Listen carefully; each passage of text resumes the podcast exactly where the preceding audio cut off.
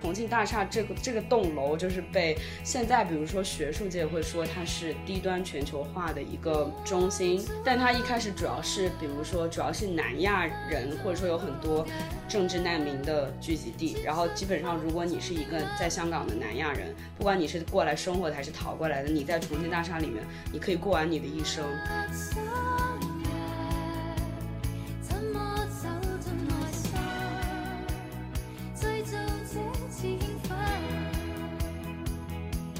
就梁朝伟那个时候是他刚出道拍电影，他就是嫩的可以挤出水来，然后杨朝伟的那个眼神在里面，他的眼神会吃人，姐妹们 就是推荐大家一定要去看。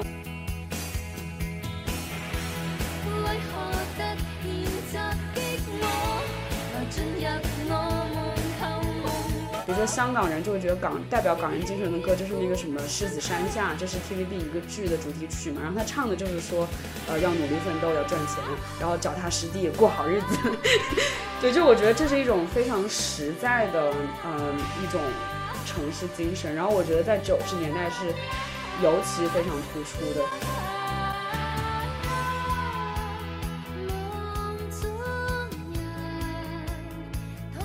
欢迎收听本期的《无形的 Wonder》，我是黛布拉，我是 Brad。然后本期节目比较特殊啊，如果是我们长期的听众的话，知道吴奇今年做了两个系列节目，一个是九零年代人和九零年代香港电影，另外一个呢是城市影像系列。然后这期节目其实相当于是我们这两个系列做了一个 crossover。然后我们邀请到了我们的有台越考越糊的主播虎头来参与我们的节目。为什么呢？一方面呢是因为他是我们非常多年的好朋友，另外一方面呢，他就是生活在我们本期要讲的主题香港。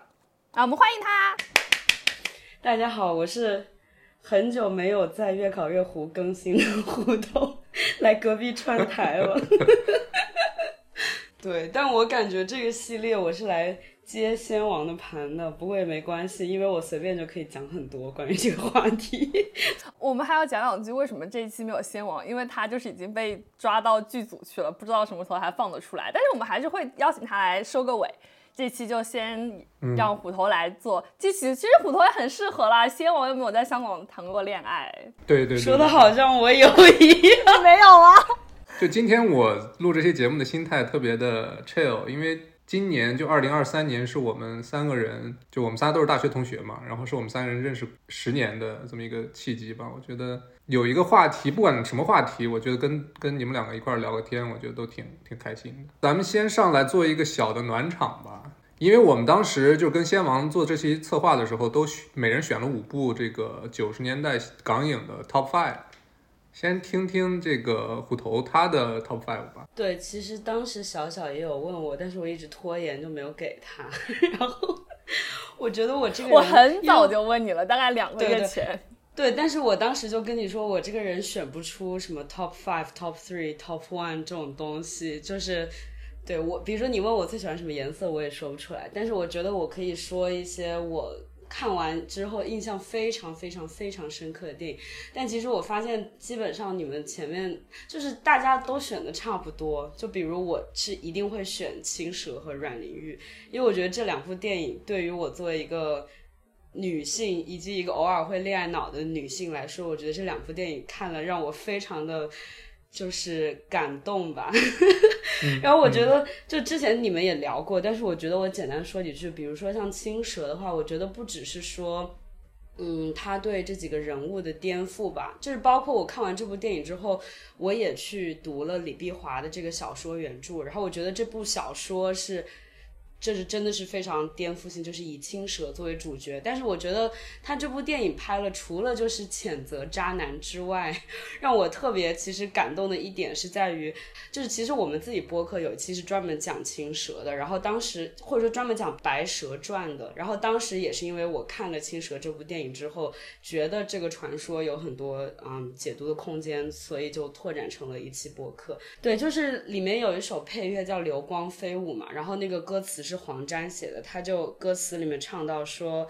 和有情人做快乐事，别问是劫是缘。”然后我就觉得这个词写的非常点题，就是因为青蛇在电影里面一直是他不理解为什么白蛇要为了一个，就他们已经练成相当于有点像仙女这种，但他们为了一个凡人，而且还是一个很烂的男的，就是恋爱脑了，然后就放弃自己的事业了，然后就说，呃，就是包括。就是帮他变出各种东西，要和他一起过生活。然后青蛇其实是不能理解人间的这种所谓的情爱的快乐。然后他是通过观察白蛇的过程中，他学会了什么是人间的情和爱。嗯，然后我觉得就是这种情感是包括结尾，就是他理解了这种人类的感情，然后让他有点像所谓成为了一个真正的人。然后我觉得这种感情就是虽然说。嗯，比如说现在我们一直在说大女主就是女的要搞钱要搞事业，然后男的就很烂，然后就不重要，就是这种 言论很多。但是我觉得，就是当我们面对自己的情感的时候，我觉得我看到这部电影的时候，就觉得，呃，能够允许这种女性的脆弱，或者说承认这种嗯情和爱的情感的珍贵，我觉得也是很重要的一个情绪价值吧。这这是我自己看了之后的想法，所以我当时觉得这部电影对我来说。嗯，非常 liberating 这样子，但是我觉得可能李碧华没想那么多，但是我只觉得你在今天的角度来看，我是有这个感觉。嗯，我我刚听了你对青蛇的这些评价，包括你的感悟，我作为一个男人，真 的感觉很羞愧有被安慰到。但是你最好先练成赵文卓那种身材再说吧。对，呃，然后阮玲玉多说两句吧，就是我也听了你们聊，就就你们讲的很多东西我都非常同意，但是我就记得阮玲玉我是在香港电影节那一年看的，然后那一年是关锦鹏是焦点影人，然后我去看了他的四 K 修复版，非常触动，也是关于。所谓对新女性的要求，因为那个电影讲的是一个是就是有点像二十世纪初的这么样一位女性，而且她不只是一个花瓶，而是她是非常有意识的要去做一个新女性。然后他们里面也有那个时候他们也在拍，在上海拍一部叫《新女性》的电影嘛。然后就是我觉得她是一个有就是女性意识萌芽的一个这样子，但是又是一个。在传统的性别观念来看，因为她长得很漂亮，所以她其实是在一个很有利的一个女性的位置上面的，嗯，然后就会看到她自己的一些挣扎，包括我记得她自杀前有一段，就是有一些学生去邀请她去一个学校演讲，说你要分享你作为女性的，嗯，感悟，就不仅是说作为女性要坚强，而是说女性也有脆弱的一面，也有情和爱，然后也要分享。比如说，他当时受到流言蜚语，他的一些感受，然后我觉得这种分享痛苦，就是这种能分享痛，就是能分享自己痛苦，也是一种非常大的坚强吧。但是，就是当然那个整个拍的有很多，你们也讲过了。但是我当时看这一段，就觉得它是一个新女性的哀歌。然后关锦鹏拍的很有意思，就是他是以那种张曼玉他们片场有一个就是。打打破第四堵墙这种感觉，但同时又有第三层是对演员的采访，就有一种放在八九十年代回看阮玲玉那个时候的女性，就像这种有三层吧这种。然后我觉得这个对，就这个结构会让人想更多。对，包括他拍《胭脂扣》其实也是类似的拍法嘛。然后我觉得关锦鹏去翻拍这些。嗯，就是二十世纪初的这种故事，特别是他拍女性，真的拍的太好了。然后我觉得我很少在华语电影里面看到一个男性导演对女性的这种很复杂的心理有很就是具体的描绘。所以，对，就是我就非常喜欢关锦鹏在这之后。但是我觉得关锦鹏拍的女人，就像黄伟文的歌词。就是他写女人的心事真的写的很好，但是有些男导演拍的女人就有点像李宗盛写女的，很很难写，你懂？我很想听李宗盛写女的，在你看来到底是个？就是那种苦情，他是那种特别直男的写法，就不是说不好，但是就是苦情。对，但是黄伟文，黄黄伟文写的那些心事也很苦，但他是。女的自己苦自己，对，就是李宗盛的女人都是那种追他而不得，就是他可以玩弄别的女人，但是那些女人把心放在他身上，但他却就是对不起人家，可能他本人就是这样的人吧，所以就写这样的歌。那除了阮玲玉跟青蛇，对你还有哪哪些电影比较印象深刻？九十年代，啊，对，但是我觉得剩下你们都讲过了，我也没什么好加的。就我也很喜欢枪火，我觉得枪火是我最喜欢的杜琪峰，就是他就是言简意赅，这个电影非常的 concise。然后春光乍泄我们可以一会儿再讲，我也是非常喜欢，那是我最喜欢一部王家卫。然后 P.S. 我不是一个特别喜欢王家卫的人，等会儿可以细聊。嗯，嗯，对对对，对我这儿插一句啊，因为最近确实看了芭比之后。就我现在看完芭比之后，我看任何电影，我觉得我都能看到一个那种女性视角。那这个电影对你有用的？真的有用。就比如说我看那个《边境杀手》这个电影，前段时间，因为之前我就聊过这个电影，我就特别喜欢。但是我这次突然看，我发现这其实本质上讲的是一个女性在职场上，就仔细想想，她为什么这个《边境杀手》这个她选了个女主角，然后身边又全都是一群男的，各种各样的男的。我突然就发现这是一个讲述。女人在整个美国这个社会，她要面对的某种具体的一些职场上的问题，或者是其他的，包括我看《龙纹身的女孩》，我都发现这其实是大卫芬奇拍的一部女性主义的电影。他甚至找来了这个男性文化里边的那种魂一样的人物，就是零零七，然后在就丹尼尔·克雷格在《龙纹身女孩》里边演了个特别弱的男人，特别弱，然后他都是全程都是通过女主去去帮他去救他。我这儿想问胡同的就是。你作为一个女孩，为什么喜欢枪火这种这种男人戏？因为我最近也听说了很多，就比如说有女孩会喜欢导火线，有女孩会喜欢过江裁缝、间谍士兵。就你为什么作为女生有事吗？枪火拍的好呀。就你其实不会再在意他是个男人戏还是女人戏，对吧？不是，如果你要问我的话，personally，我的个人经验是我最近意识到，其实我在可能二十岁之前，我觉得我这个人是非常厌女的。然后我从小就是非常讨厌任何有女性特质的东西，比如我讨厌 Hello Kitty，我也不喜欢芭比娃娃，然后我不喜欢粉红色。然后我从小喜欢的摇滚乐队、电影导演、作家全是男的。然后，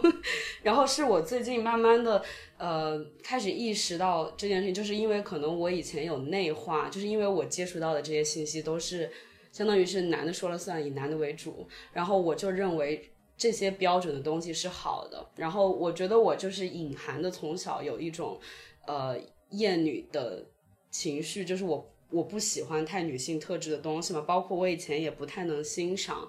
比如说女性特有的一些情感，或者说一些。不一定是说女性特有会有这些情感，而是说在这样子的我觉得既定的社会和历史结构下，比如我说阮玲玉，她在当年那样子的位置，她就是会有那些挣扎或怎么样。但是很明显，同时代的男的他们就不会想这么多，或今天的男的可能也不会想那么多。然后我觉得我以前并没有欣赏这些东西，但是这些年，嗯。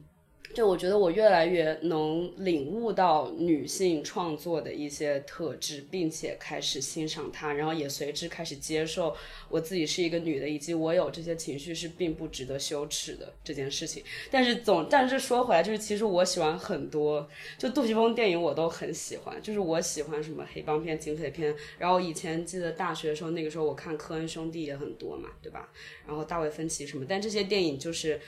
就它就是女性角色相或者说女性成分在里面相对较少的电影，但我一直都很喜欢 这种啊，就是我觉得银河印象的片子我都很爱，呃对，但是我觉得枪火是我最喜欢的一部，因为它就非常简洁，嗯，它就是所有没有，我觉得它没什么多余的动作，每个地方都很简洁，对，嗯嗯，我觉得回答 Brad 那个问题，可能还有个角度就是。虽然说女性主义视角一直都存在，但是它被广泛的运用于审视艺术作品这件事情上，它可能就是最新这几年的女性主义浪潮发生之后的事情。所以说，呃，我们只是说现在你看，在这个浪潮下诞生的新作品，我们会带更多女性主义的视角去看，但是你这并不能磨灭。嗯，在其他的视角下的一些优秀的艺术作品，你不能说一个是时间不能回溯，对吧？你不能用现在的眼光去看以前的那个价值观。那第二的是，就是男人戏有拍的好的，女人戏也有拍的好的，就是女孩子可以喜欢男人的东西，那男生比如说男生喜欢芭比，芭比就是一个很女性的电影，里面有很多很多不一样的女孩子，就是这也是可以的。我觉得他不是用，不是以。男性呃，男性戏、女性戏来分，当然就是如果我们带上这个视角之后去看以前有些电影，可能会觉得它有一些厌女的情绪啊，他对女性有一些刻板印象的刻画呀，那这些方面可能是他做的不足的地方。那只是说这是一个新的角度，但是也不影响我们可能会喜欢他别的内容或者如何。我觉得这是一个单一视角审视艺术作品，还是就是不够立体。现在还是蛮多人会用，嗯，他不够女性主义，他对女性有怎么样怎么样的看法，甚至说鸡蛋里挑骨头，放拿放大镜去看。我是我个人，虽然说我是一个女性，但是我也不支持这么看。我觉得。还是说更立体、全面、复杂的去看待一个艺术作品可能会更好一点。对对对，那我还没说，我最后要选的那部是《英雄本色》呢，就更难了。这部电影超级难，难的难，你知道吗？太难了，太难了。《英雄本色》绝对是中中国电影史上这个男性的魂里边在金字塔尖的作品之一了，我觉得，嗯嗯。对，但就是好看，就是其实我我也不太喜欢暴力美学，但是我觉得就是就是这部就真的是成就很高，就好看而已。对，嗯，很难选，你们都选过了，我能说啥？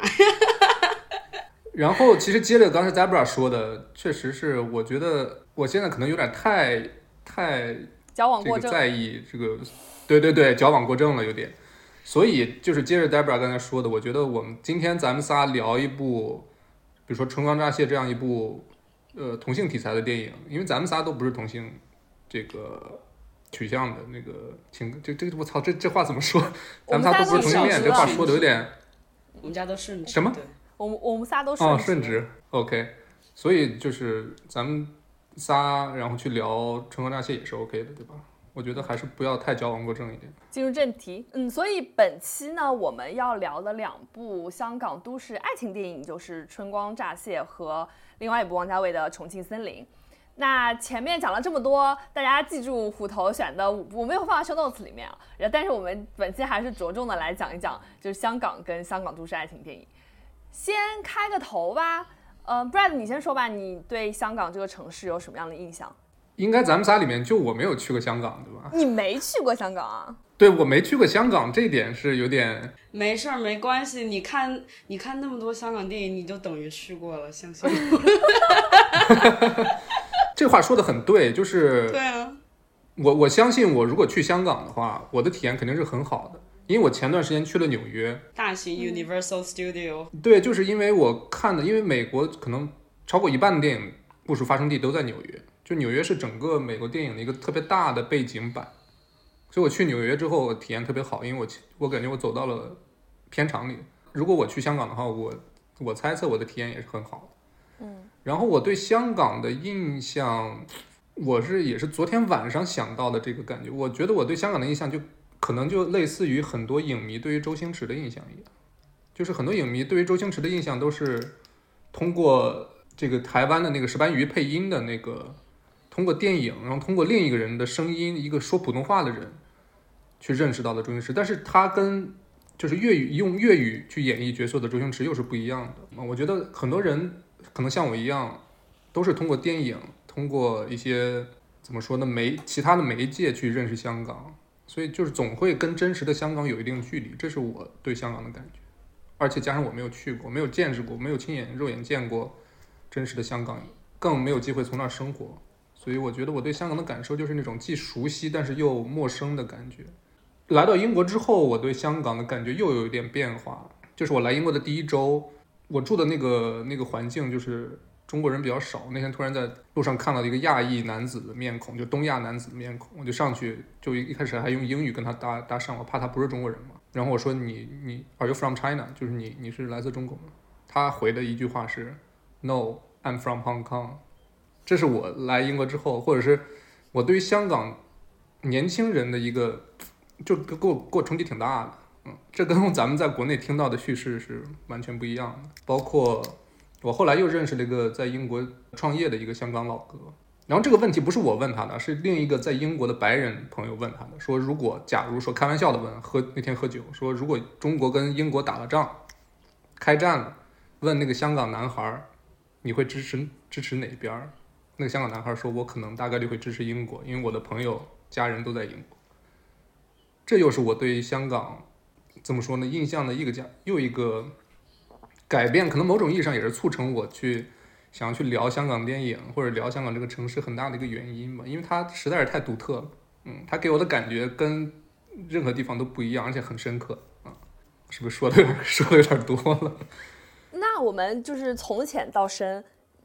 虎头最后说好了。呃，就 Brad 不是没去过嘛？但其实我除了转机的话，去在香港玩或者停留，大概也就两次，加起来可能一个一个礼拜多到十天这种样子吧。就是香港，它给我的第一感受就是非常挤，就是那种直观上的感受，就是它整个城市就是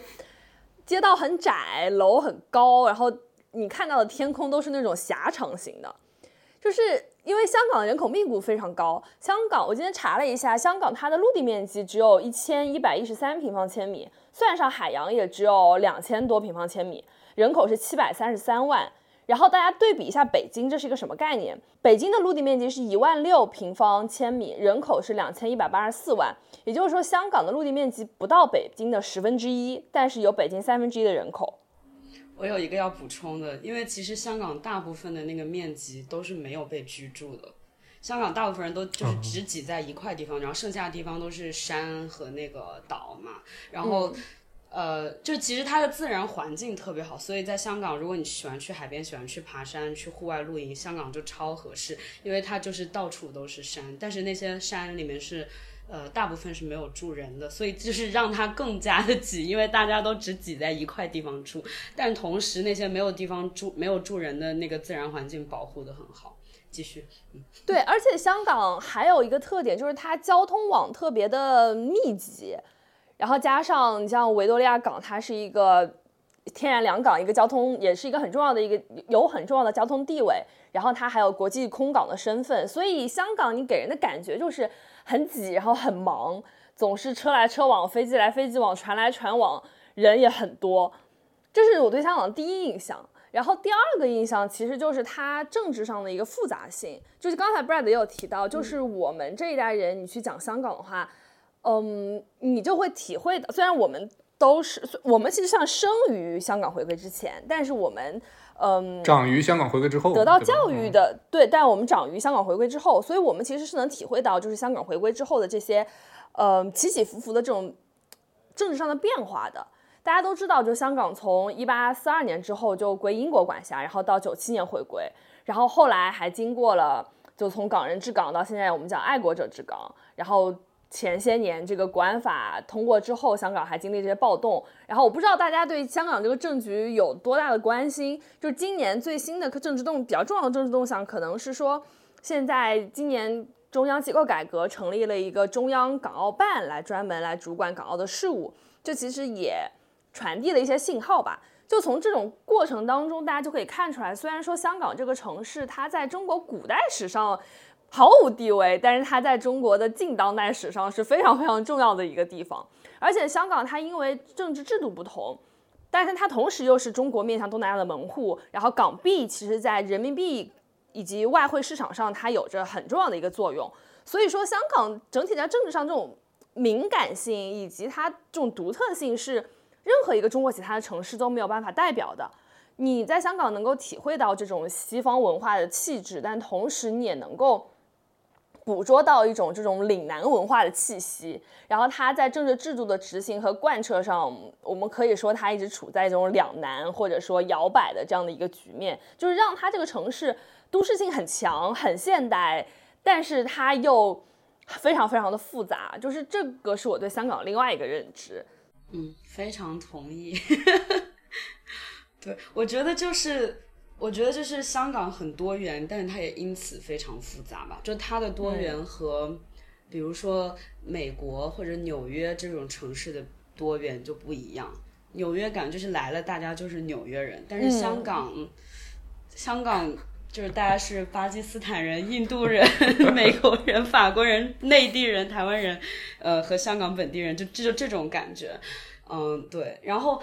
提到多元，我觉得可以。就是我昨天有个很有意思的经历，就是大家都知道重庆大厦嘛，就是我们就是重庆大厦这个这个栋楼，就是被现在比如说学术界会说它是低端全球化的一个嗯中心，就是但它一开始主要是，比如说主要是南亚人，或者说有很多政治难民的聚集地。然后基本上，如果你是一个在香港的南亚人，不管你是过来生活的还是逃过来的，你在重庆大厦里面，你可以过完你的一生，就是 所有的服务，然后你的社交圈、你的生活都可以在那栋楼里面满足。所以，嗯，他们当时也是因为这个出名嘛。但重庆大厦在尖沙咀，然后你知道尖沙咀是一个，因为对面是维港，所以说，比如说香港最早的殖民时期的半岛酒店。嗯，就很多大豪华酒店啊，然后包括大型商场，以前会建在尖沙咀，呃，但它旁边就是重庆大厦这样一座有点像贫民窟或者说犯罪分子聚集的一个地方。就是从官方的角度来看，当然对于可能来的南亚人来说，那就是他们，比如说亲戚就会推荐你去那边买东西，你能在重庆大厦买到你所有需要的东西这种。但是我昨天去中环办一件事情，然后我搜了一个。照相馆在中环的一栋写字楼的一楼商场里边，然后我进去之后发现，我从来没有注意到，昨天是星期，呃，前天是星期天嘛，然后星期天是香港菲佣聚会的日子，就是这是星期天是香港菲佣的法定假日，所以星期天如果你去香港的中环、中环、金钟等等，就是所谓的金融和政治中心的地方，你会看到的全是，呃，东南亚的。就是家佣吧，Let's say，然后在户外聚会这样子。然后我去了那栋楼，那栋楼下面就全是他们聚会的地方，他们就会在路边就是野餐，呃，或者视频，还会有选美大赛，还会有政治演讲，非常 非常有趣。然后我去了那栋楼里，我从来不知道那栋写字楼的一楼。完全就是一个南亚，呃，就是不对，完全就是一个东南亚版的重庆大厦，就是在中环一个这么寸土寸金的地铁站上面的商场的那个一楼，就是一个，我觉得就相当于是一个小的低端全球化的据点吧。然后我当时就觉得，我在香港生活了也快五年了，然后我从来不知道在中环 还有一个这样子的市场就藏在那个楼里边。然后我就觉得，香港经常挺多时候会给你这种，嗯。就是惊喜，就是发现世界不一样的一面。就是我觉得这个地方是真的很多元，但是我觉得因为这种多元，所以它也有很多冲突吧。就是，嗯，比如说我们今天想讲到九十年代，然后我就想说，其实九十年代我觉得是香港，不仅是香港社会和香港电影特别特殊的一个时期，因为首先它是一个世纪末，然后我觉得世纪末的世界各地的创作都是。非常有特点，或他有某种特定的怀旧或者忧虑的情绪在里面的。然后另外一个就是，因为他们即将面临一个一定会回归的这个命运，其实就是一个政权的更迭吧，我觉得，嗯，就本质上对。但是这个政权更迭从来都不是香港的，对他们是就是一他们是英国交给中国，然后我觉得这是一个很很 tricky 的地方，然后一直到今天也是这个样子，嗯。所以我觉得就是包括就是香港人的身份认同，我觉得一初期因为大家都是从内地来的，包括其实你在阮阮玲玉这个电影里面也可以看到很多嘛，就是包括他们要说上海话还是北京话还是广东话的这种挣扎，以及当时要拍粤语片还是国语片，就是普通话片这种，对对对对，就是我觉得有很多很有意思的这种。呃，讨论，然后我觉得一直到今天也还是这个样子，但是到了九十年代开始，一直到后面，你会感觉到香港的文化认同还有粤语文化是在崛起的，就是他们会有一个越来越很明确，我是香港人的，或者说拍香港电影、香港流行音乐的这种呃身份认同感。对，但是我，所以我，嗯，我好像也没补充什么，我就觉得，对，就是它很多元，但是又很复杂。但是我觉得这也是为什么，就是特别是当我们在今天回看八九十年代的电影的时候，我觉得电影就像一个时光机，就它把当时的一些社会面貌、精神面貌保存了下来，然后在三三十年、三十年之后的今天，你会发现香港已经很不一样了。但是你去看当时就。会有挺多有趣的，嗯，就是巧合或者说不一样的，就会让你觉得很感慨吧。我觉得，就是我自己在今天的香港，呃，我在香港之后来看以前的香港电影，我经常会有觉得，哇，香港曾经是这个样子的。对，没错，因为你生活在当当下的香港，所以你看那些九十年代电影，记录的当时的香港，可能感触会更深嘛，对吧？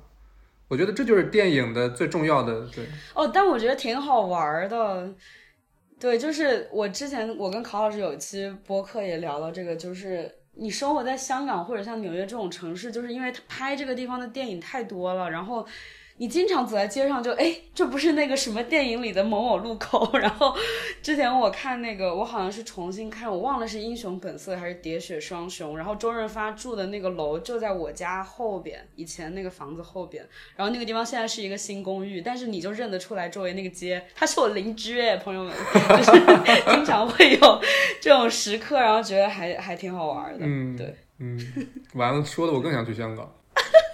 就是顺着虎头刚刚说的，就是香港人慢慢的，只是发现自己的文化，然后发现自己作为香港人的这样的一个身份之后，开始拍香港电影嘛。然后我们就来讲讲我们后下面一个问题，就是为什么香港有这么多的爱情片，而且很多爱情片都拍的不错。就是我今天想这个问题的时候，其实我就是跟虎头刚才说的这番话非常像。就是我觉得这是香港人他对他自己生活的一种观察导致的，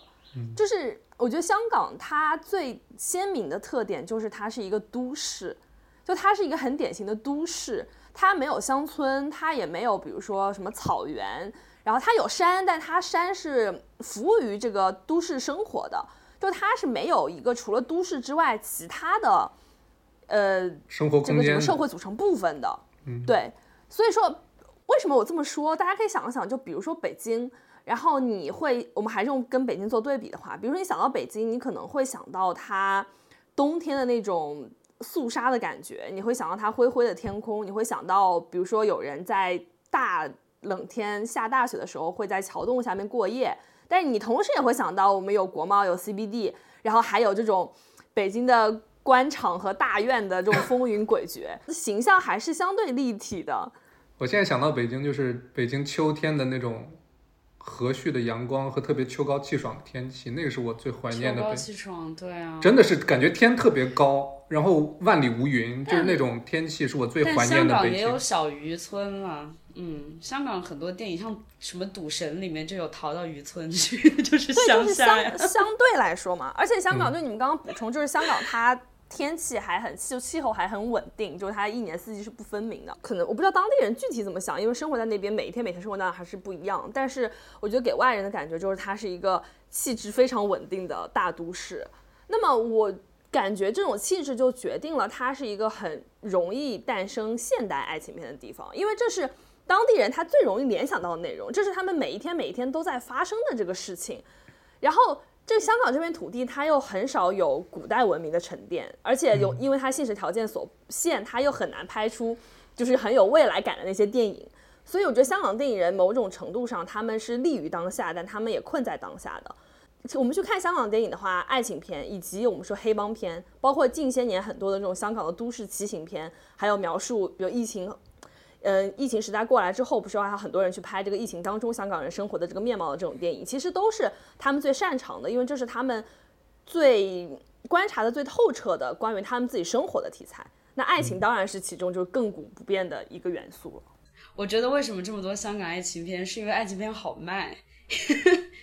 因为我觉得，因为因为我觉得香港的电影产业至少就是我们回想七七八十年代就是黄金时代，那个时候你要拍他们电影就是一个很通俗的娱乐，然后那你要拍你就拍爱情片，大家都爱看。对，我觉得就是因为它好卖然后它有那么多靓男俊女，谁不爱看帅哥美女谈恋爱？我就想说，我觉得可能也是因为八九十年代出了一批就是。整个华语华语影坛最 最顶尖的对，帅哥美女、俊男靓女，所以就是他们彼此之间两两搭配，就能产生出无无无数种那种美妙的化学反应。对对，但我觉得小小说呃观察生活这点，我是觉得挺同意的。虽然我觉得不只是香港电影的特点吧，但是可能只是跟不同，我觉得是不同呃地区的电影产业发展先后不同。但是可能，比如说同时期的台湾新浪潮，虽然它也会拍爱情，但是，呃，对于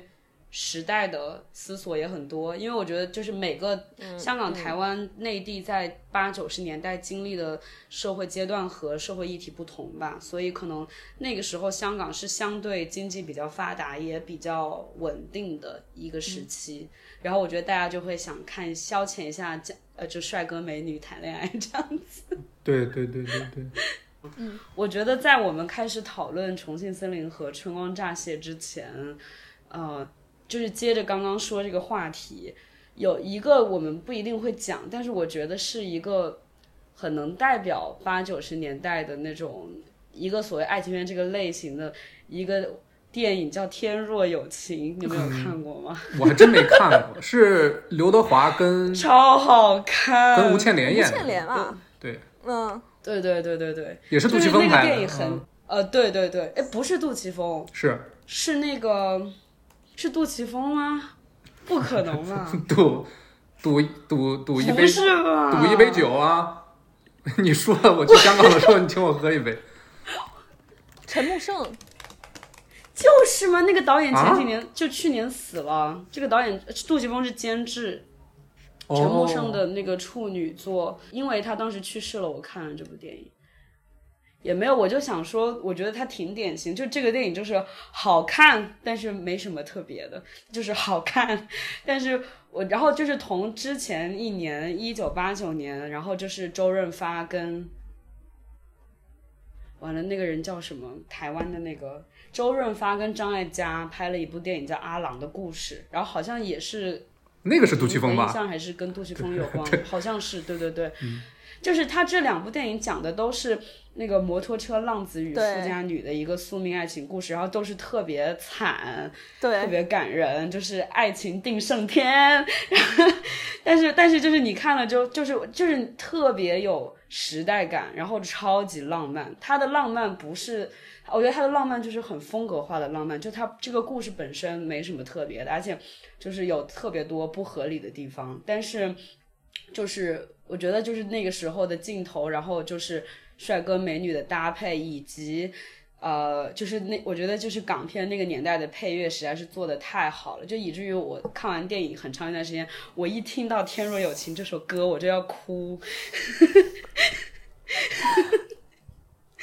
但是对，就是在我们开始讲就是更深奥的王家卫之前，但是我觉得这这两部电影就是很很典型的八十年代末九十年代初的香港爱情片啊，它是真的是很成功的。爱情片就是，但我觉得这纯粹是一个好看的那种商业片的一些就是资质吧，就是比如说帅哥美女啊，镜头好看，然后配乐好这样子。但是另一方面，它又很有那个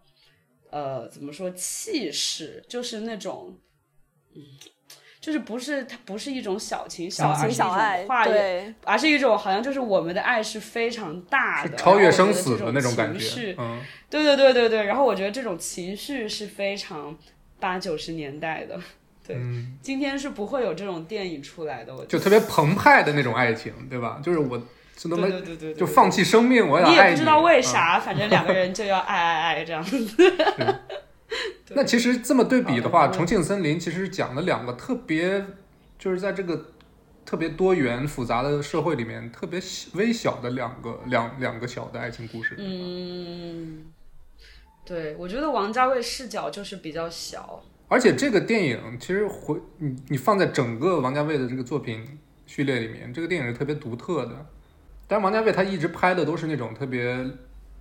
微妙的东西，但是这两个故事就特别的轻快，或者是就特别有那种村上春树短篇小说的感觉。我觉得就是，嗯，就是那种感觉。而且这个电影是王家卫拍的最快的一部电影。我听过两种说法，一种是他拍《东邪西毒》拍完了之后，在后期剪辑的时候他压力太大了，剪不出来了，然后他就拍了部拍了部《重庆森林》给自己调节调节情绪。还有一种说法是他。是把《重庆森林》跟后面的《堕落天使》是套拍在一起的，就是一块儿拍的。对，说是同一个文本拍了两个电影，或者说就是两两个情况的共同的点，就是《重庆森林》是他的一个特别小的一种小习作的感觉，就不是说他像一代宗师，就是他花了十年我拍我拍这个东西。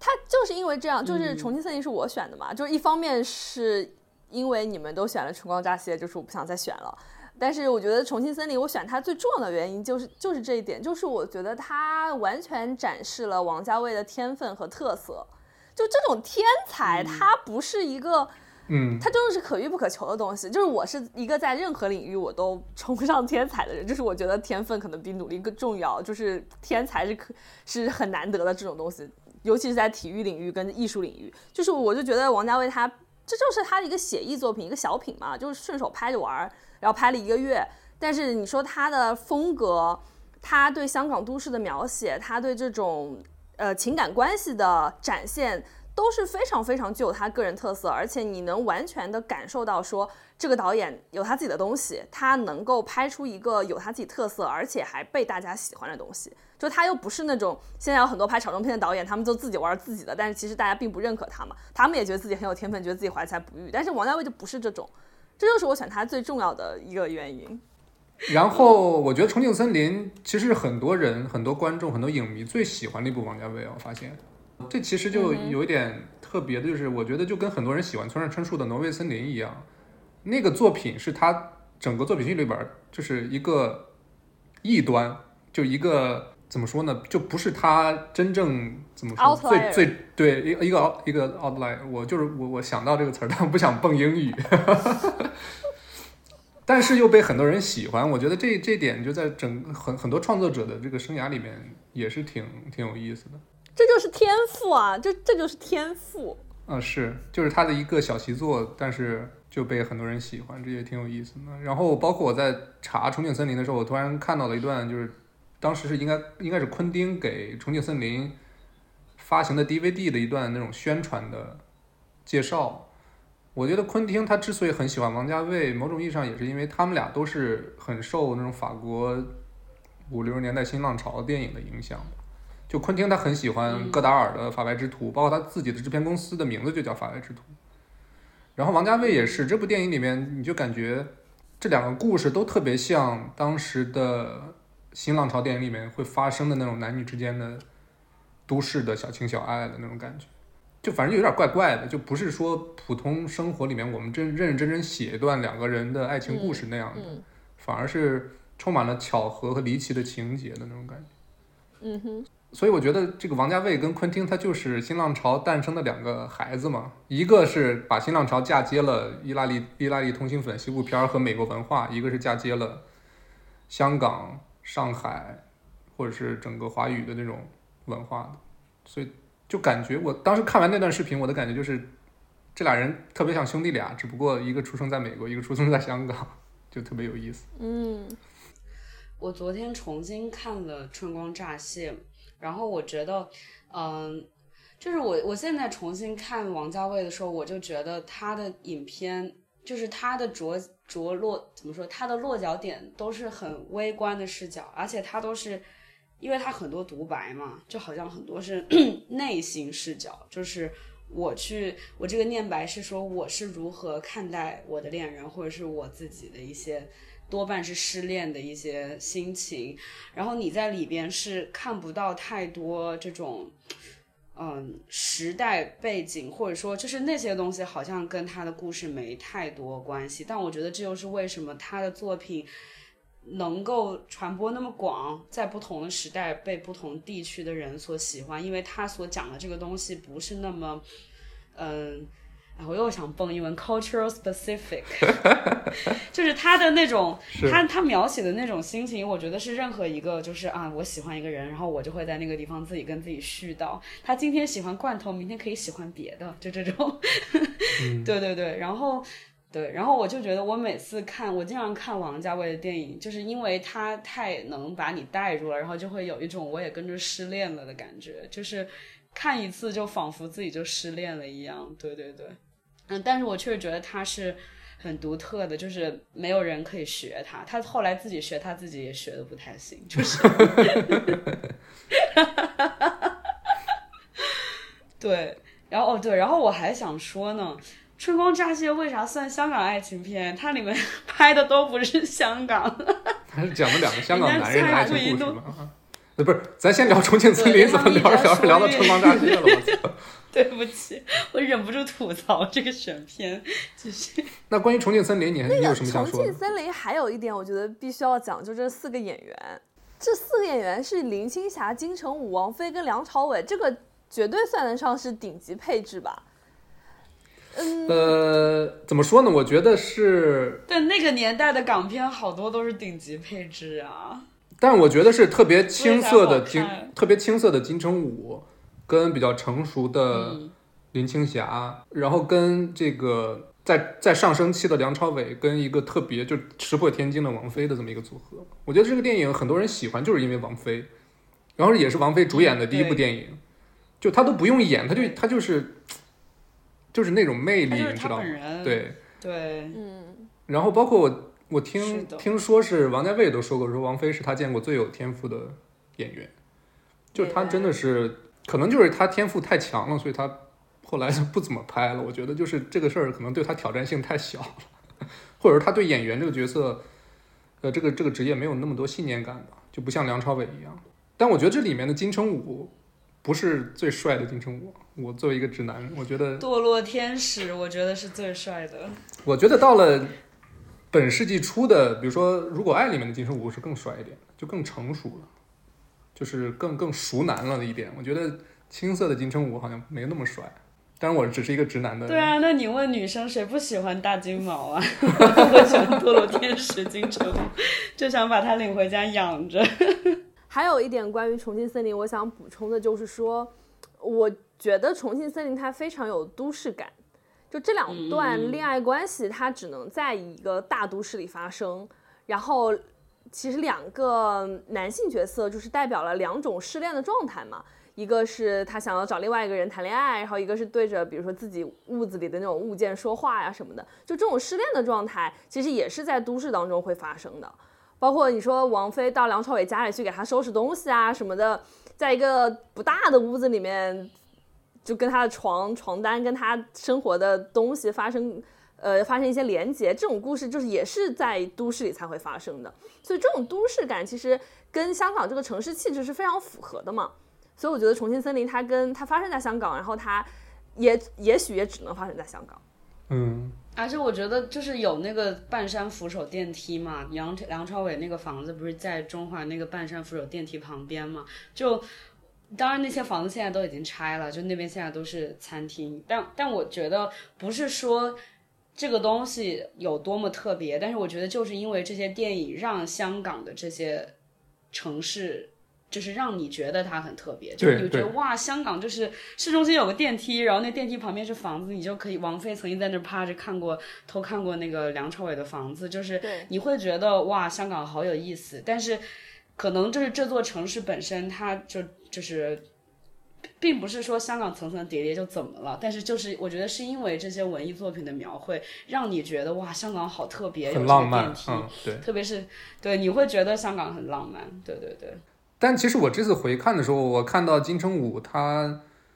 就比如说是，就他有很多很多那种名台词都是金城武说的嘛，什么嗯，就加加一个期期限，什么一万年，然后什么就凤梨罐头那些，我这次回看突然发现，就感觉特别的，我 说不上来，中二。对，或者特别 cheesy，就有点油腻了已经，我就感觉就是很 cheesy，对吧？所以我觉得《重庆森林》它其实是一个特别好的，就是影迷的一个入门电影。就是如果你喜欢这部电影，你可能会顺着这种感觉去去去打开你看电影的一个新的就方式，就不是你单单看故事了，不是看史诗了，不是看科幻了，而是看一种特别微妙的人人与人之间的或者人内心的一种情感的表达。嗯，这是《重庆森林》，我觉得嗯。很多吸引人的那个点。但是，但是我要说这个点可以过渡到那个春光乍泄。你们重庆森林还有什么要说的吗？直接说说完了是吗？对没有。然后我觉得还有很有意思的一点就是，呃，之前我们播客里面也有一期节目叫做《鸡同鸭讲》，就是讲很多电影，特别是香港电影里面这个这个就是广东话跟嗯。那个普通话混用的一些情况哈，然后《重庆森林》这部电影也是，就是王家卫的很多电影，它其实里面都会有一些台湾演员嘛，比如说金城武，比如说张震，然后我就觉得很有意思，就是台湾演员就会说台湾话，就是比如说，就是《重庆森林》这部电影里面，金城武就是坚持一直在那边说那个国语嘛，然后张震在《春光》他不是有一段跟那个跟那个便利店的店员说了一段粤语，然后我当时我就哦看弹幕，我看弹幕说的就是说他是一种日式日式口音的粤语，哦，可能是，对对对。当然，我觉得就是让演员说什么语言是一种导演的处理方法嘛。但我觉得像金城武啊、张震这种演员，就是因为他们在港片里面说普通话，塑造了他们的这个演员形象，嗯嗯就是他们是台湾来的这种、呃。然后我觉得这个对王家卫的电影来说还是。呃，挺有趣，也挺重要的。一方面，我觉得它也侧面上反映了就是香港这个地方的多元，因为确实在香港就是说国语的人也很多。然后，但我觉得，呃，另一方面就是金城武用国语，就是你会觉得经常我用国语和梁朝伟用广东话念一些台词 特别有风格。嗯，然后我觉得像《春光乍泄》里面，就虽然说它依然是一个香港片，然后它是一个王家卫和香港风格很浓的片子，但是我觉得在呃，不仅是那个时代吧，我觉得香港电影一直都是它有很多就是呃两岸三地的一些呃文化的 mix，嗯，就是你会看到有很多台湾的演员来呃香港拍电影，然后或者说有就是一些互动吧，对，然后我然后包括就是导演之间的，还有那个电影公司一些的互动，然后我觉得这个在八九十年代香港电影中是非常常见的。对，不过就是像张艾嘉在一些电影里面，他就会说广东话，就是非常融入，所以我觉得这更多是一个，呃，演员个人形象和导演的选择，因为它是一个文艺片，所以它不需要那么说大家就是严格说都要说广东话，是可以有更多的嗯自我表达在里面。但是我觉得这种两三地，特别是。呃，我觉得九十年代初期、八十年代末更多的是香港和台湾，然后到了九十年代末，慢慢就开始会有内地演员出现在那个香港的电影里面。然后我觉得就是你看到当时的这种交流还挺有趣的，而且因为当时香港是电影产业几乎是最发达的地方，所以大家都会去香港发展，去香港拍电影。嗯然后咱们最后再聊一下重庆森林的那种城市都市感吧。我这次回看的时候，就是尤其是第二个故事，那个王菲演的角色，她不是在一个食品店里打工吗？我这次回看，我才发现这个食品店就是是一个特别英式的食品店，就是他卖那个沙拉，卖 fish and chips，就是那个炸鱼薯条，然后后边还有两个那种 kebab，就是这个店实在是在英国就是那种特别常见，就你真的是来了英国之后，你才会才能发现，而且这种店在英国一般都是中东裔开的那种 kebab 店，然后一般都开得很晚，然后价格相对便宜，就是真是你你发现这个城市不是这个电影它表现的香港就是那种特别市井的那种香港，就是他没有去像其他电影一样，就是比如说呃就是有钱人的谈恋爱，或者是这种特就是英雄在谈恋爱。但我但我也在想，这是不是王家卫的一个设计？因为就如果你真的要试你，你就去茶餐厅啊，茶餐厅都是 茶餐厅才是香港最 local 的地方。然后你想想看，王菲如果就 就是那种在茶餐厅里打工，然后一身油在那儿问说，呃，什么奶茶要不要加奶啊，要不要加糖，就这种问题。感觉会很那个，但是我觉得经就是王家卫电影里面经常会有这种好像很接地气，但我觉得他的人物其实跟那个场景是非常游离的，他就在那儿自顾自的说话，就像那个《春光乍泄》，就是梁朝伟在布宜诺斯艾利斯打工嘛。我觉得酒吧这个倒是还好，就是有点符合那种浪漫的想象，但他后来去什么屠宰场里面打工。呃，还去过哪儿？就是好像他做过这个社会里的各种工作，但是你会看到，比如说电影里面，梁朝伟经常就是一个人在一个场景里面，就是他虽然在餐厅打工，但他好像跟周围的环境是特别分开的。然后这个人永远在想自己的心事，就对对对对。然后我觉得王家卫很多电影都是这样，就是我觉得王家卫并不是一个那种，他不是拍。就是他电影里面的人也没什么阶级，就是你不会觉得他是穷人或者是中产阶级。就是我觉得在王家卫的世界观里面，电影的世界观里面，他是不存在这些，或者说时代和阶级啊、经济啊这些东西不是那么突出的。就是他就是有一个普通的房子，有一份普通的工作，然后他有一些普通的行驶，而不会说这个人在香港是，呃，比如说他的收入有多高，或者他是一个穷人。但是像比如说《甜蜜蜜》这种电影，你就会知道张曼玉是什么阶级，然后他来香港奋斗，他是想完成他的阶级跨升，然后他跟豹哥在一起之后，他又是什么阶级？就是，就我觉得这是我在王家卫电影的世界观里，他是这种。就是这些这些经济上的或者说社会上的这些具体东西是不突出的，然后但这也是为什么他的电影我觉得能引起很多共鸣的原因，因为就是任何人都会有这些所谓普通的呃喜欢一个人的心事。嗯，哎，这么这么一聊的话，我突然觉得《重庆森林》其实可以跟后来的《摆渡人》就是对照着来看，对吧？也是也是梁朝伟跟金城武。当时我看完，当时我看完真是我这啥都啥都记不得了，但是现在突然 有一种想把《摆渡人》重新看一遍的冲动，我天呐，太可怕了！可能也是因为，因为《摆渡人》他故事的发生地应该是在内地，如果没记错的话，但是王家卫他对于内地的人的生活可能确实不是那么熟悉，所以整个电影就给人一种郭敬明《小时代》的感觉，就是那种特别悬浮的感觉吧，嗯。哦，呃，那就重庆森林就聊完了，嗯嗯进进入到春光乍泄。其实，如果这儿要讲一个那种过渡的话，我觉得就是再回归到电影本身，就像我刚才说的，就王家卫他不是特别受法国电影的影响的。道听途说吧，可能甚至听说过杜琪峰就就评价王家卫说他在用一群华语演员、华语故事在拍法国电影。中国电影大师有很多，就是港澳台。但是如果真正说最受法国那一圈儿，就欧洲文化欢迎的华语电影导演，应该就是王家卫，没有之一。就是他就是最受法国人喜欢的，就是一个是因为他他本身的风格就是受法国电影滋养很深，再一个就是因为其实你在看《春光乍泄》里，你能感觉到王家卫他的视听语言是特别成熟的，就是他虽然没有正儿八经学过，但是他对于镜头、对于演员、对于怎么说，就是整个这种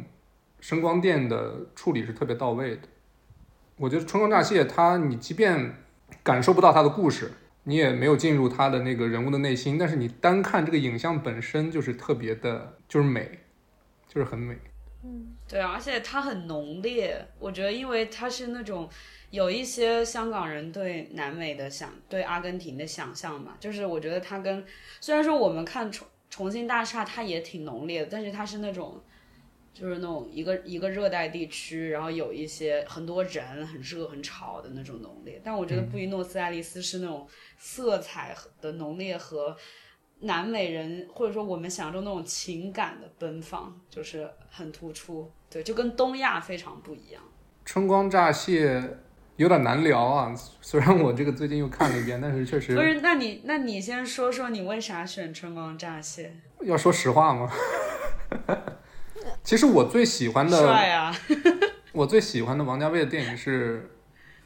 《花花样年华》，对，《花样年华》。哦，但是《花样年华》是零两千年的，所以它正好卡在了九零年代的这个这个边边上，所以它不属于九零年代的电影。嗯，但是如果真的说把王家卫九十年代所有电影放在一块儿的话，就在美学上，就是单看影像，因为我们聊的是电影，我们不是抛开文本本身，就单看影像，我觉得我也是最喜欢呃《春光乍泄》，因为它的影像实在是太，就是那种风格化已经到了一种特别完美的程度了。其实你看《花样年华》里边，王家卫他他的整个镜头的运镜是相对收敛的，因为他讲的是一个呃五五十年代的故事，所以他的整个这个镜头就比较稳，没有这么多摇摇晃晃的，也没有那么多抽帧的。就更复古的拍法，但是《春光乍泄》里面，他真的是把怎么说呢，就是特别九十年代末，然后艺术片的导演都在探索影像的边界嘛，就是他在用更更新的镜头语言去讲故事，嗯所以我觉得《春光乍泄》真的是已经把王家卫那种美学，就是他已经推到你面前了，就是他太明显了，以至于你都无法忽视他整个整个电影美学的那种独特那种美感，嗯，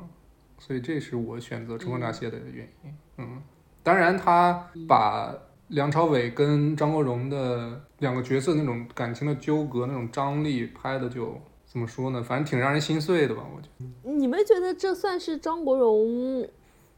职业生涯演的前三好的电影吗？我觉得是，我觉得梁朝伟演的比较好，怎么在这个里边。因为梁朝伟他是他是他是故事的主线嘛，因为他的镜头更多嘛，所以他展现的更更就李耀辉这个角色他更更立体一点吧，可以说。嗯，是是嗯是，，而且梁朝伟我觉得跟他后面的荧幕形象的区别比较大，跟他前面的区别也就跟他其他的作品荧幕形象的区别比较大。嗯嗯，我觉得就稍微说一下梁朝伟，我觉得其实咱们刚才说王菲就是天赋很高，但是她又没有那么多信念感，或者她就纯粹就是懒，我就不想拍拍电影。说到另一个女演员，或者另一个，咱都不说男女，另一个特别牛逼的，像这个华语演员就是张曼玉，她其实在两千年之后就淡出影坛了。但梁朝伟，我觉得他是真正的对演员这个职业的信念感特别强，要不然他也不会长年累月的待在王家卫的剧组，要不然他也不会在四十多岁的时候接《色戒》这部电影。我觉得他是真正的想要去通过演员的这个职业去把自己的自己本身的那种生命拓宽到无限的远的那种感觉，而且他本身生活里面其实是一个，他肯定不是个现充，他肯定不是个义，他是个爱嘛，对吧？所以他需要演员的职业去，他需要演员的职业去发泄，或者说去有那种感情的输出，所以他他的整个这个情绪才能达到平衡嘛。我觉得梁朝伟他真的是一个百年一遇的演员，他既有技巧，又有信念感，又有对演员这份职业的执念，我觉得这个是真的挺难得的。而且他本身长得又帅，就是他是个完美的演员。就反正在我的评价体系里面，他就是一个完美的演员，他就是各方面条件都已经达到完美了，除了个头可以再高一点以外，别的已经无可指摘了。我觉得他就是所有有追求的导演梦想中的演员。就是我觉得是这样子，就是可能呃，比如说我一开始看梁朝伟的电影就是《色戒》，然后后来《一代宗师》，所以嗯其实接触他的形象已经是他的四十多岁的样子。然后后面去看的电影就是他以前拍的侯孝贤的那些电影，就是他很年轻时候的样子。说实话，就是我会觉得他很有魅力，但是呢，我不太觉得他帅。然后直到看到就是他九十年代拍的这几部王家卫，你才会觉得说 OK，这是一个帅哥。就是你看他老了之后，就你你们懂吗？他就是有那种就是比较醇厚的那种魅力，然后眼神戏很好，就他是一个充满魅力的中年男人。年轻的时候他长得就是。真的比较广东，就是一个广东仔的样子，就他长他那个脸是非常有岭南特色的，然后只有他中间这个年龄段呢，他你可以说他是个帅哥，就是我是这么感觉的。然后他的确，你梁朝伟就职业生涯也很幸运，就他基本上是合作过可能就是华语电影最重要的导演上最很最重要的一些导演，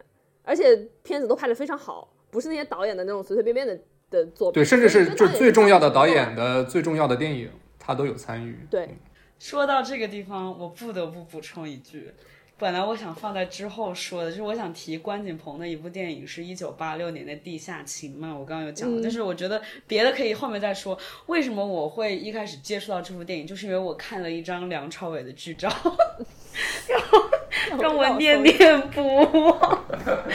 太帅了，就就是。嗯，推荐各位对梁朝伟有兴趣的观众一定要去找《地下情》这部电影的资源。就梁朝伟那个时候是他刚出道拍电影，他就是嫩的可以挤出水来，然后杨朝伟的那个眼神在里面，他的眼神会吃人。姐妹们，就是推荐大家一定要去看。好，我我发现了，虎头你就是喜欢小奶狗，对吧？你喜欢年轻的、嫩的。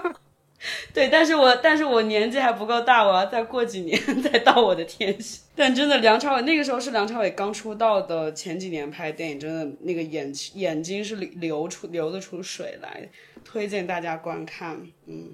不是一般人，对所以你是特别喜欢梁朝伟，对吧谁不喜欢梁朝伟？？Debra Debra 不喜欢。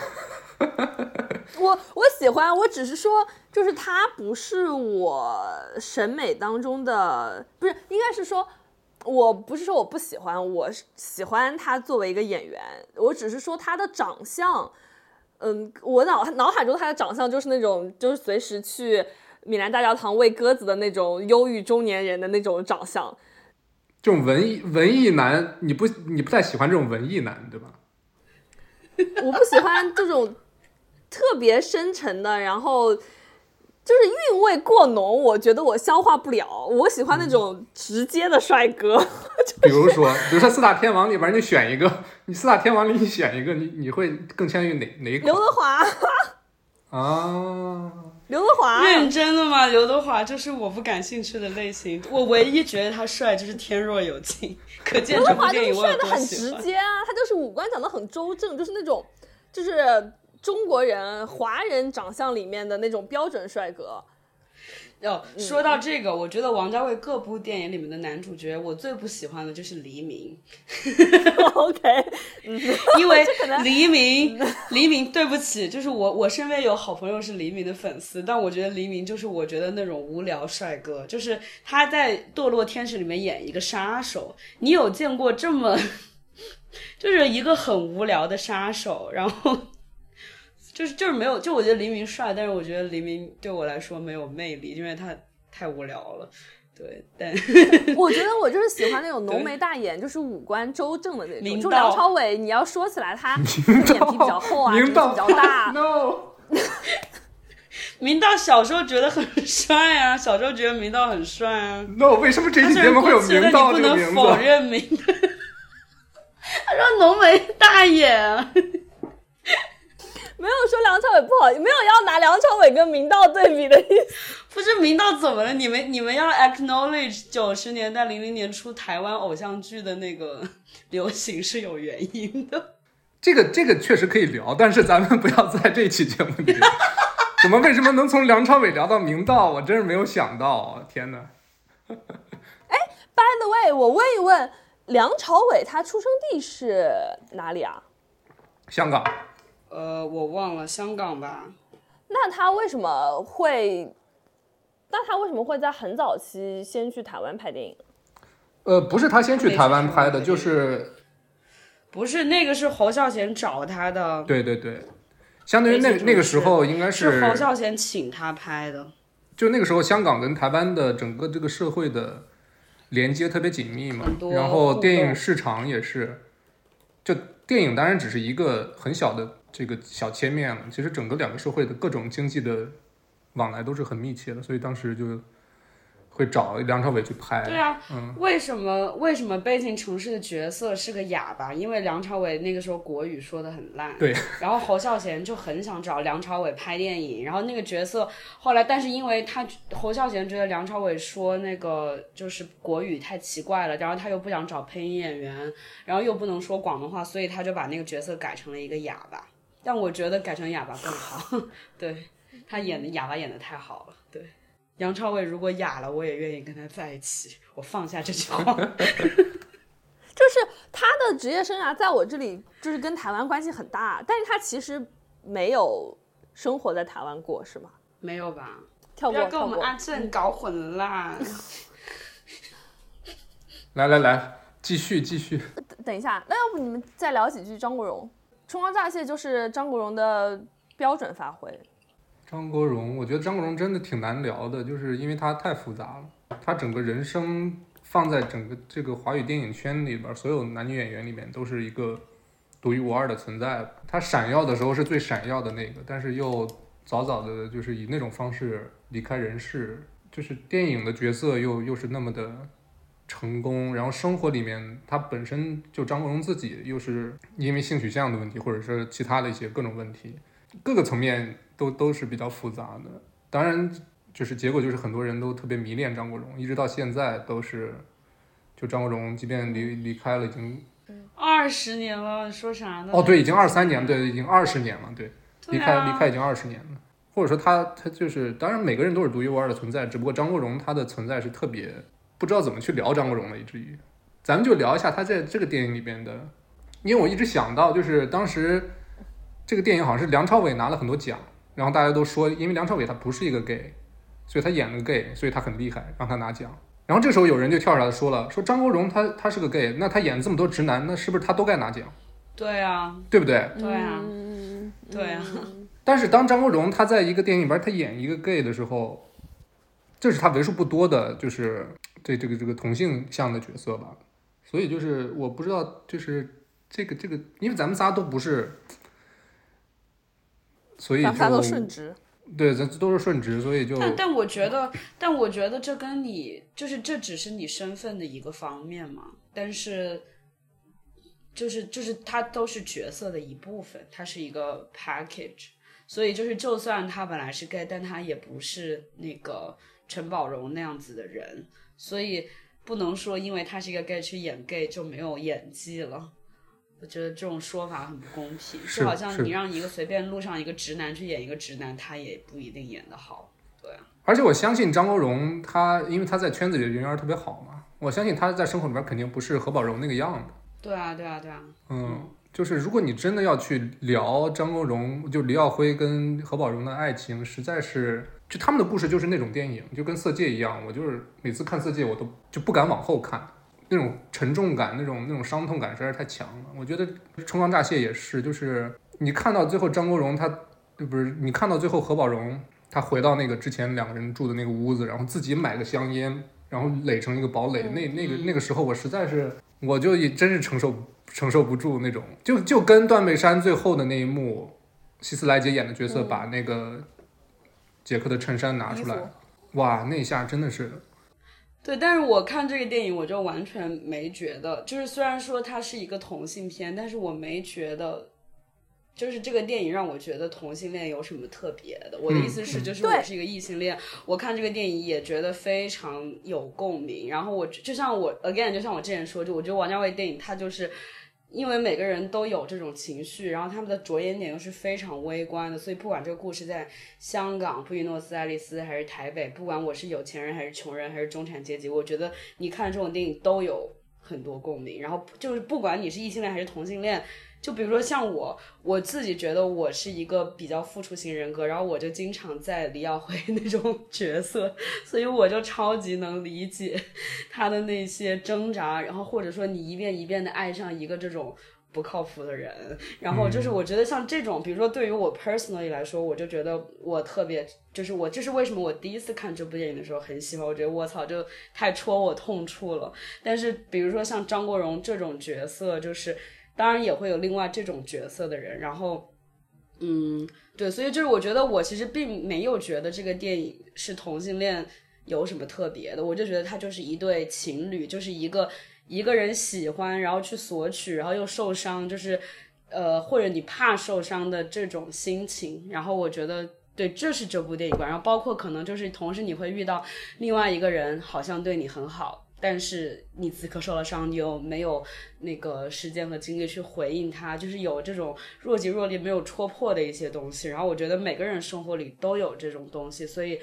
就是非常 universal 的。加上他找三个帅哥来演，就是就是不管是同性观众还是女观众都会非常喜欢。嗯嗯，我就准备这期节目的时候，我去 B 站看了几个呃分析的视频嘛，然后有一条在讲到，嗯、就张国荣演的角色，他不是。就某种意义上，他算是个渣男嘛，所以他中间他出去鬼混啊，然后干嘛干嘛的时候，然后就有个弹幕就说，哦，这就是同性恋，然后后面就有一条弹幕回应他说，就这是一个爱情电影，嗯，就他要讲的是爱情，没错没错，为什么那直男就不鬼混了，女的就不对鬼混了？对对真的是。就是我觉得，就虎头讲的就是这个道理嘛，就是爱情这个东西，它不管你是什么样的人，不管你喜欢什么样的人，它都存在。而且我觉得它里面也没有讲到什么关于出柜啊、社会压力啊、别人的眼光这种，所以我觉得他的他跟那个同性恋的社会身份是没什么关系的。对但像断背山，断背山的背景就是在一个特别保守的地方，然后你你在一起了，然后你想出柜，然后又有一些趣事啊这些情节，就是让你会觉得同性恋是一个。它像一道阴影，就是那种身份，你得去处理它。然后像这个故事里面，只是我爱你，你不爱我，或者是我知道你也爱我，但是你也伤害我，所以我要逼自己不去爱你，就是是这种情感。对对对，我觉得就是是很 universal 的。对，它很单纯的一个爱情故事，只不过发生在两个男人之间嘛，对吧？嗯就是你要说它有一这个电影它有一定的身份价值的话，我就觉得它其实是他们是香港人跟台湾人嘛，然后他们是在另外一个、其实跟中国是全就地球上地理距离最远的一个国家，然后在异国他乡发生的一个这种故事，其实是有这么一层的。呃，身份叠加在他们身上，所以他们在华人群体，他们当找工作也比较难，他们要存钱才能去旅游，然后最后他们要回台北或者怎么怎么，就是是有这么一个故事在里面的，就是他的这个身份价值不是施加在同性恋的身份上，而是施加在他们是异乡人的这个身份上。对，没错，没错，我我觉得这个是我这次重看最大的一个体验，因为我现在就在异乡嘛。对。然后真的是我，我觉得可能很多时候，就我突然在英国这个社会。我来到这儿之后，我突然变成了一个少数群体、少数族裔，所以我真正能才能感受到那种少数群体的所面对的东西，可能会更有共同感。包括我最近看芭比，可能也是某种意义上有这种原因。这次看的时候，真的是发现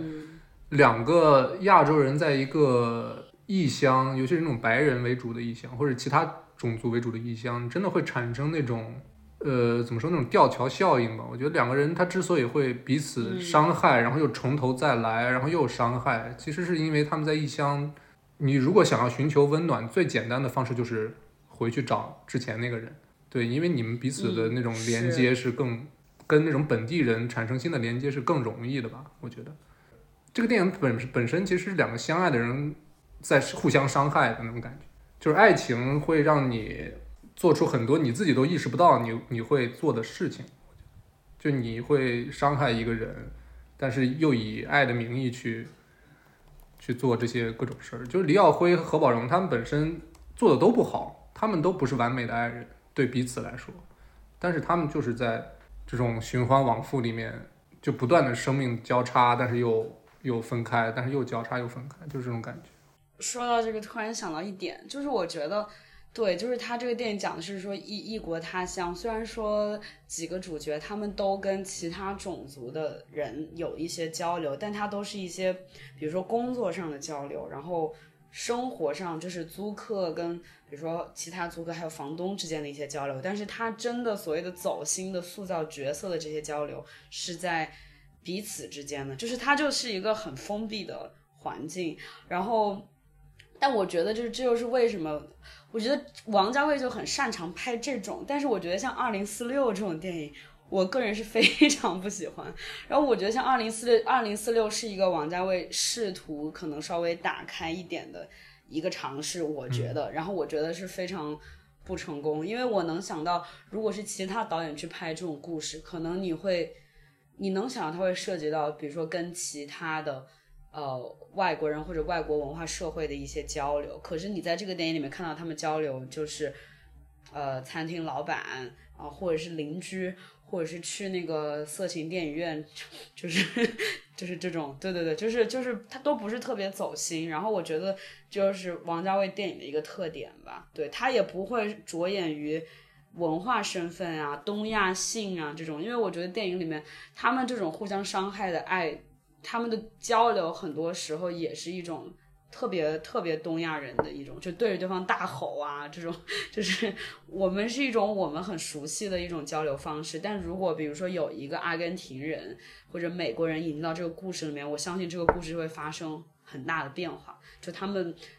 他们是可以不用这种方式交流的，但是对于我们来说，这就是一个习以为常的事情。然后王家卫只是把这种交流模式。搬到了一个地方，然后就更加把他们隔绝，就是都没有更没更加没有其他人的那个介入，这样子。对，嗯。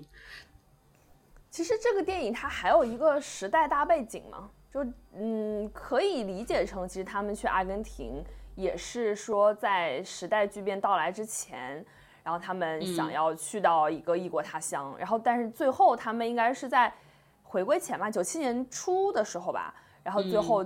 然后回到了台北，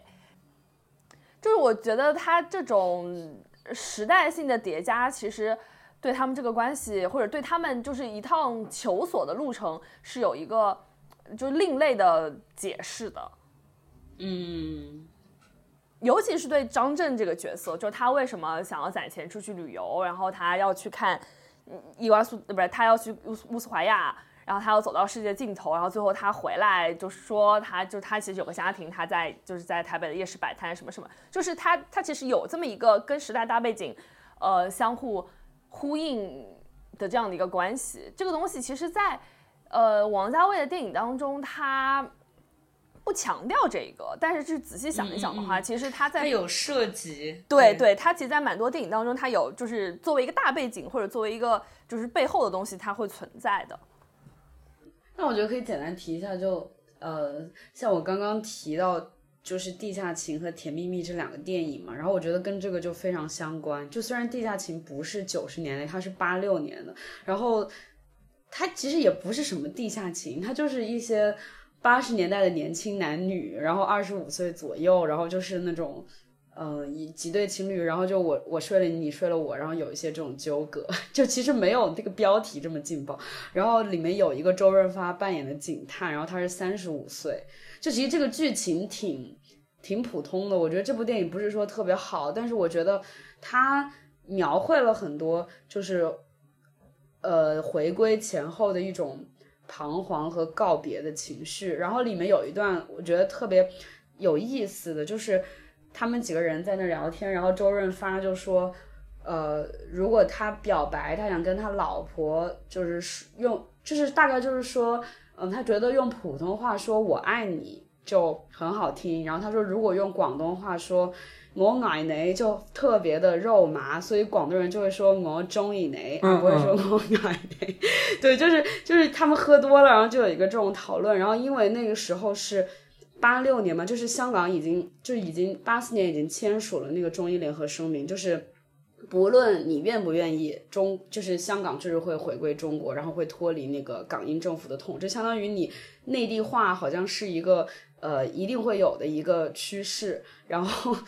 那个八，我觉得八十年代末很多电影就是都会有这些有意无意的以有这个以时代背景，就是嗯，就是有一些这种讨论。然后我觉得这一段虽然它只是一个就是喝醉了那种讨论一下，就是表白该用什么语言的这种，但是。我觉得就是有一种这种意识，呃，对，而且就《地下情》这个电影其实算是关锦鹏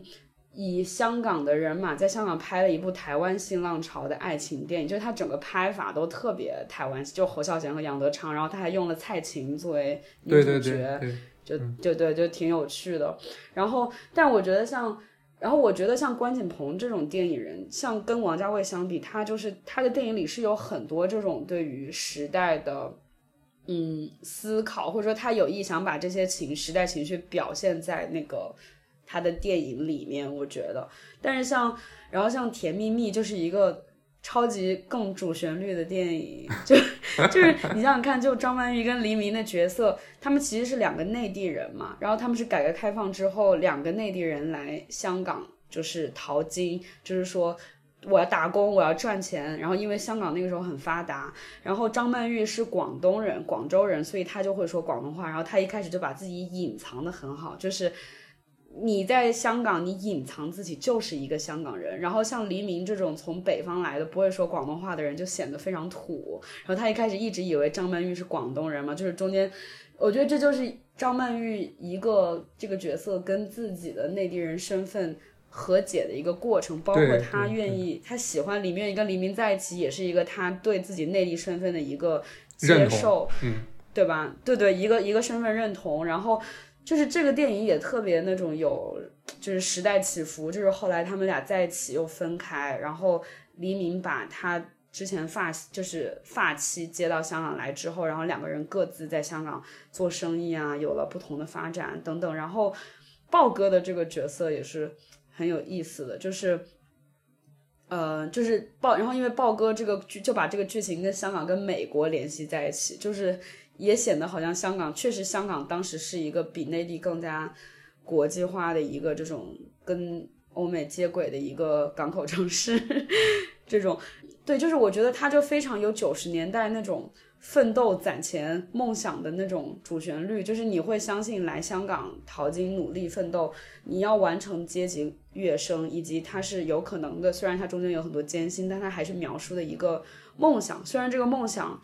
有一点梦碎了，就是张曼玉嫁给了豹哥之后去美国，结果豹哥被枪杀了，然后他其实也在美国非常落魄。然后黎明也是跟他的老婆就是离婚了之后，也因为各种原因就流浪到了美国，在一个中餐厅打工。其实他是一种呃梦想，想在香港实现梦想，最后又落魄，然后又流浪到美国，但是最后又在一起了的这样子的一个结局。然后而且他们去的还是纽约。就他没有随便找一个美国犄角旮旯的地方，就是我香港待不下去了，我要去更牛逼的地方，我要去全世界最牛逼的城市啊，奔纽约去了。对，对，就是也是挺就是挺追梦的一个电影。然后就想想同时期香港九十年代电视剧什么《大时代》《创世纪》，对对对，听听这些名字，你知道吗？就是我觉得九十年代是一个，呃，内地也是是一个还有很多。梦想还比较振奋人心的时代，就是你会相信，也比如说一夜暴富，或者说努力工作就可以就是赚钱这种这种事情，是一个呃，也是香港的一个主旋律吧。因为比如说香港人就会觉得港代表港人精神的歌就是那个什么狮子山下，就是 TVB 一个剧的主题曲嘛。然后他唱的就是说，呃，要努力奋斗，要赚钱，然后脚踏实地过好日子。对，就我觉得这是一种非常实在的，嗯，一种城市精神。然后我觉得在九十年代是尤其非常突出。现在估计就没了，对吧？对，就和现在的香港电影文化，你会看到的这个内地也是一样。就是我觉得过了千禧年之后，呃，或者说过了零八奥运之后，我觉得大家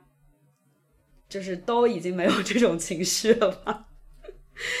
特别是这几年，感觉更多是那种默，就是末日情绪，然后讨论的都是宽松世代该如何又如何，或者是躺平这种词儿，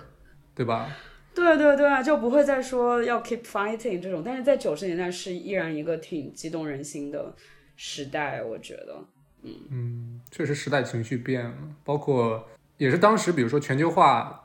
如火如荼嘛，所以整个大家都是往往外走，往外看，然后国际视野。咱们九零后从小被教育的大概就是国际视野，尤其是像咱们，比如说像这种上上呃外国语学校这种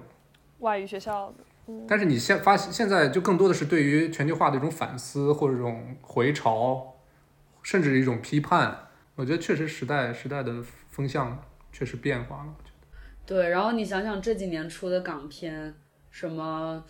什么浊水漂流、智齿，呃，踏雪寻梅都越来越惨，什么好事儿？越来越惨，就是，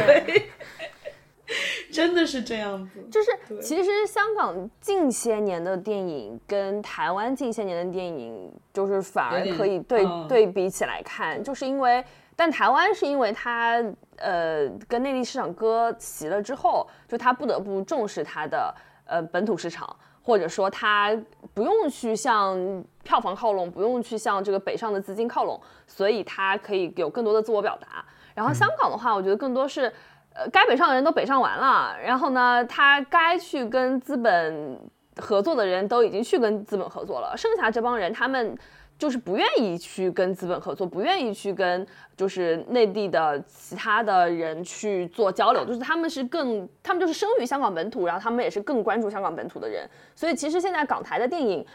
嗯，我只是我们听的少了，然后只是我们接触的渠道少了。但是我我觉得我也不同意大家说的，说香港电影现在就是变得很没落，台湾电影现在好像后继无人，就是也不完全是这个情况，只是他们这个话题变了，然后他们。就发行渠道也变了，就他们对某种程度上，我觉得也说明了，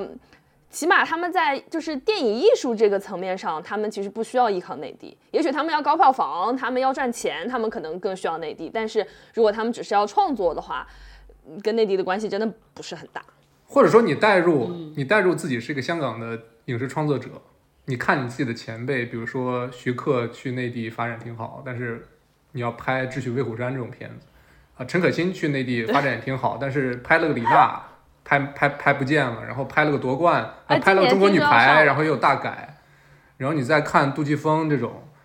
也是跟内地合作，确实也也挺成功，但是反正也不是特别顺利。如果你是个香港年轻的影视创作人，你会怎么想？你你还会特别向往内地是内地的这个这个创作环境吗？我觉得大概率是不会的，而且就是香港它跟内地真的是不一样。对，我觉得大家关心的东西也不一样，就是我觉得就是就是就是这个地方越来越有自己的身份认同，它有自己的社会问题，它有自己的语言，自己关注的点。所以以前以前像《甜蜜蜜》这种片子，就是在那个我觉得那个时候是内地跟香港还处于一个挺甜蜜的时期吧。就是现在已经不是这样子了。确实，确实，但我觉得也没关系，因为我觉得就是本地也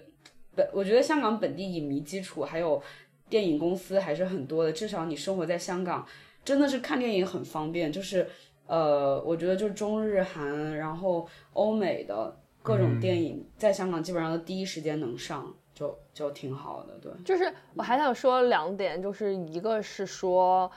嗯，香港的这种文化思潮其实是内地所不愿意看到的，就是内地其实是很愿意去参与香港的议程设置的，他并不希望他，嗯，在文化在思想文化上，然后在这个社会议题上，变成个特别独特别不一样。对对，跟跟内地是呃分开的，他其实希望香港跟内地是同频的，所以我觉得在这方面的呃影响肯定会越来越大。但是另外一方面，就像虎头刚刚讲的，我觉得文化是。最难改变的东西，就你可以在政治制度上改变，你可以在甚至在经济上施加影响，但是你要想在文化上，你去彻底的改变一个地方的习惯和喜好，这个东西你不是说外界的什么力量就可以去一朝一夕之间去呃做出什么变化的。所以我觉得香港就是，就我们一开始就讲，它就是这么复杂。嗯，你这些问题，你说香港的电影，它一定是跟香港这个城市的发展、跟内地的关系、跟东南亚的关系，就一定是在这种动态变化当中去发展的。就我们不能说一两句话就去盖棺定论，它说现在如何如何如何。我们又不生活在香港，说白了，我们哪里知道它怎么样嘛？或者说你成天刷微博的，跟一个成天刷推特的，我估计确实聊不到一块去，就这么简单。但这个就是扯的扯远了。我想说，那我们 ending 的话讲讲那种，就说回我们本期想要邀请虎头的另外一个重点，用一点开心的事情来结束节目，分享一下虎头在 香港爱情故事。不 不，或者是就是讲点儿关于香港比较有烟火气的东西吧。就是这个城市，它真正的给你带来。香港超有烟火气啊！嗯。细细细细讲来，我觉得香港特别有烟火气，都不用怎么讲，你来了就知道了。就是去餐厅吃饭呀，就熙熙攘攘的街道啊，就很有烟火气啊。我觉得它是一个很有市很有市民文化的地方，超级有。对，所以我说就是香港一方面很挤嘛，因为人很多嘛。它很就是生活便利性很高，然后它很都市嘛，你就这些对，其实都是就它作为一个大都市的一个一个一个客观情况。对，但是我觉得它市井不在于这些高楼大厦，而是在于你去茶餐厅吃饭，然后你去街市，就是这边的菜市场去买菜，嗯，然后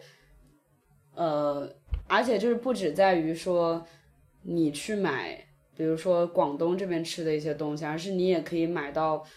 东南亚的各种很新鲜的香料，然后你也可以去日本超市买到各种做日料的东西，然后也有很好吃的韩国菜，很好吃又很便宜的东南亚菜，就是。我觉得吃，我觉得当一个地方有那么丰富的饮食文化，你就知道这个地方就是市井文化，而且不只是很贵的吃的，而是贵的、便宜的吃的都有。然后我自己很喜欢，我现在很喜欢住在香港，我觉得食物就是很大一方面，就是东西好吃。然后我也喜欢做饭嘛，就买菜实在是太方便了，什么地方的东西都能买到，就 太好了。确实，这个饮食包括菜市场是我。觉得一个城市很重要的，对，然后香港菜市场很好逛的，就真的是什么都能买到，欢迎大家来香港买菜。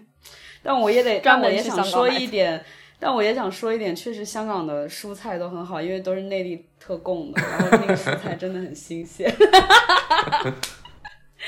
不得不说，就是还是挺多那个，就是政治的那个 traces 在生活里面。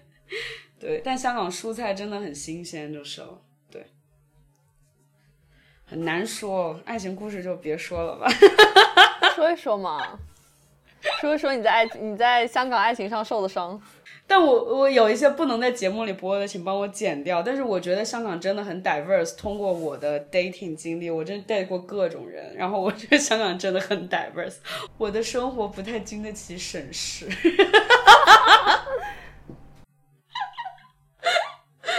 我们这期节目聊了两部香港的爱情电影，然后也和虎头一起聊了很多在香港的生活见闻，以及我们对香港这个城市，还有香港城市相关的一些话题的讨论。我们现在录音时间已经超过两个小时了，不知道。最后剪辑出来有多长？然后希望大家听得开心，然后也谢谢虎头。嗯，如果大家对我们提到之前提到的一些电影，比如说像。呃，青蛇呀，然后软灵玉啊，有兴趣可以往前翻一翻，听听我们香港电影的前几期节目。然后对我们城市影像系列有其他的呃也感兴趣的话呢，可以听听我们前面巴黎的节目。然后也欢迎大家一步有台越考越糊去收听他们刚刚虎头提到，比如说那个鸡同鸭讲啊等等那几期节目。然后我自己也听过，就还蛮精彩的。就希望大家能够多多支持我们。我们本期节目就到这里啦，我是黛布拉，我是 Brand，我是隔壁的虎头。好的，那我们下期再见，拜拜。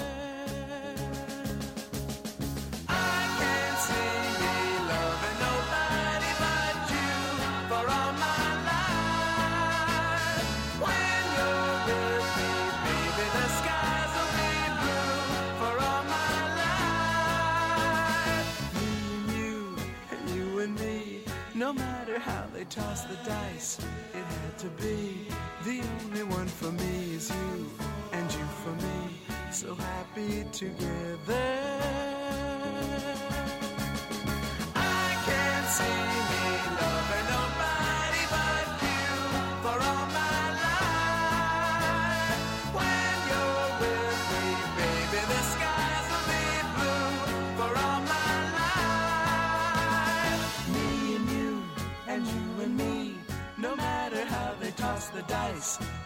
To be. The only one for me is you,